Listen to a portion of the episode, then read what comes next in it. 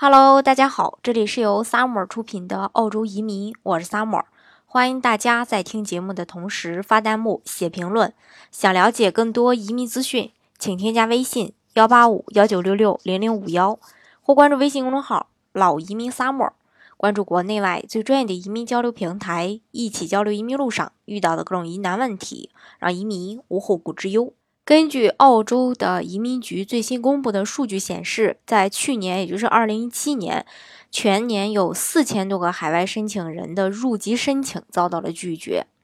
那值得注意的是，其中被拒绝的原因呢，虽然有很多，但是大多数人都是，呃，这个涉及日常生活中的小细节，因为这些小细节，呃。被这个拒绝入籍，所以说细节还是非常重要的。那今天呢，也跟大家分享几个这个被拒的这个原因。首先，第一个就是离澳洲呃离开澳洲的时间太久。根据 SBS 方面的报道，印度籍移民啊萨嘎沙哈就是去年被拒绝入籍的四千多人当中的一位。他在二零一二年十二月就提交了申请时，满足这个澳洲国籍的所有要求。但是，呃，这个申请提交后，他呢于二零一四年三月就去了印度，直到二零一七年才返回这个澳大利亚。因此，移民局就拒绝了这个呃沙哈的这个入籍申请，理由是他并不打算留在澳洲或与澳洲保持密切、比较持续的一个关系。不过，移民律师也表示了，移民局因为这个原因而被拒绝呃申请的情况呢，啊，并不是多见。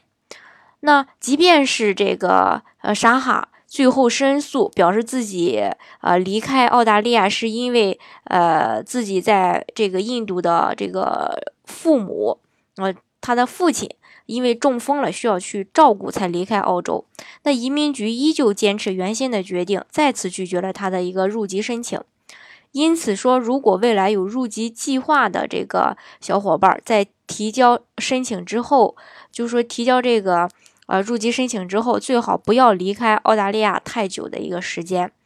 另外一个悲剧的原因就是严格的一个品格测试。尽管说内政部并没有一个公开的这个比较具体的数据，但是还是有这个知情人嗯表示啊。在去年四千多个被拒绝的案例当中，有将近一千七百个是因为没有通过官方的品格测试，其余的申请被拒绝的原因是未能证明身份、未能通过警方检查，或说参与极端主义的呃极端主义组织。那法法律方面的专家也表示说，没有通过澳洲政府官方的移民测试，已经成为目前被拒绝入籍的一个主要原因。那当前澳洲移民局对于申请人品格的考核是十分严格的，因为官方一旦认为批准了你的入籍申请，就很难再有理由去取消你的公民资格了。因此。这个申请人在提交申请之前，任何有可能导致自己遭到移民局怀疑的事儿，呃，建议大家都不要去做。如果不了解的话，就建议大家尽快去咨询相关的专业人士。还有一个原因被呃被拒，是因为这个违反交规。其实违反交规这个事情，在国内的人看来，可能嗯不是特别的理解。那为什么我违反交规了，我就不能入籍了呢？但是澳洲是非常注重这些事情的。嗯，根据这个 SBS 的报道，去年一位斐济的公民在申请澳洲入籍的时候，就遭到了移民局的拒绝，给出的理由是他在2007年12月到2015年呃期间。呃，有多次交通违规，其中包括闯红灯、超速，啊，还有这个驾驶未注册的汽车，以及曾被吊销驾照。那他在结果出来之后，就立刻选择了上诉。但是移民部发言人表示，在确定某人是否有良好品格的同时，会考虑这个驾驶违规的行为。所以说。那有入籍打算的这个申请人就应该注意这些生活中的小细节，不要随随便便就违规违反了本地的一些细小的规则，以免呢给自己带来不必要的麻烦。嗯，跟国内相比，其实澳洲的这种对于违反交通规则的处罚还是非常严格的。那我在前几期的节目当中呢，也有给大家提到过。那如果说想具体的了解，可以去看去听前几的前几期的节目。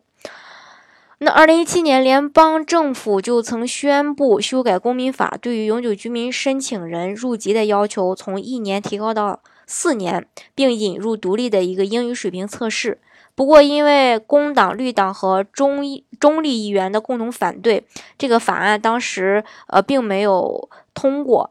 因此呢，这个联邦政府被缩减了一些修改内容，那并计划说，在今年的七月份将修改后的立法再次提交给国会。那未来澳洲的入籍政策到底会产生一个怎样的变化？那这个也要等到七月份之后才出来，呃，才会有一个结果。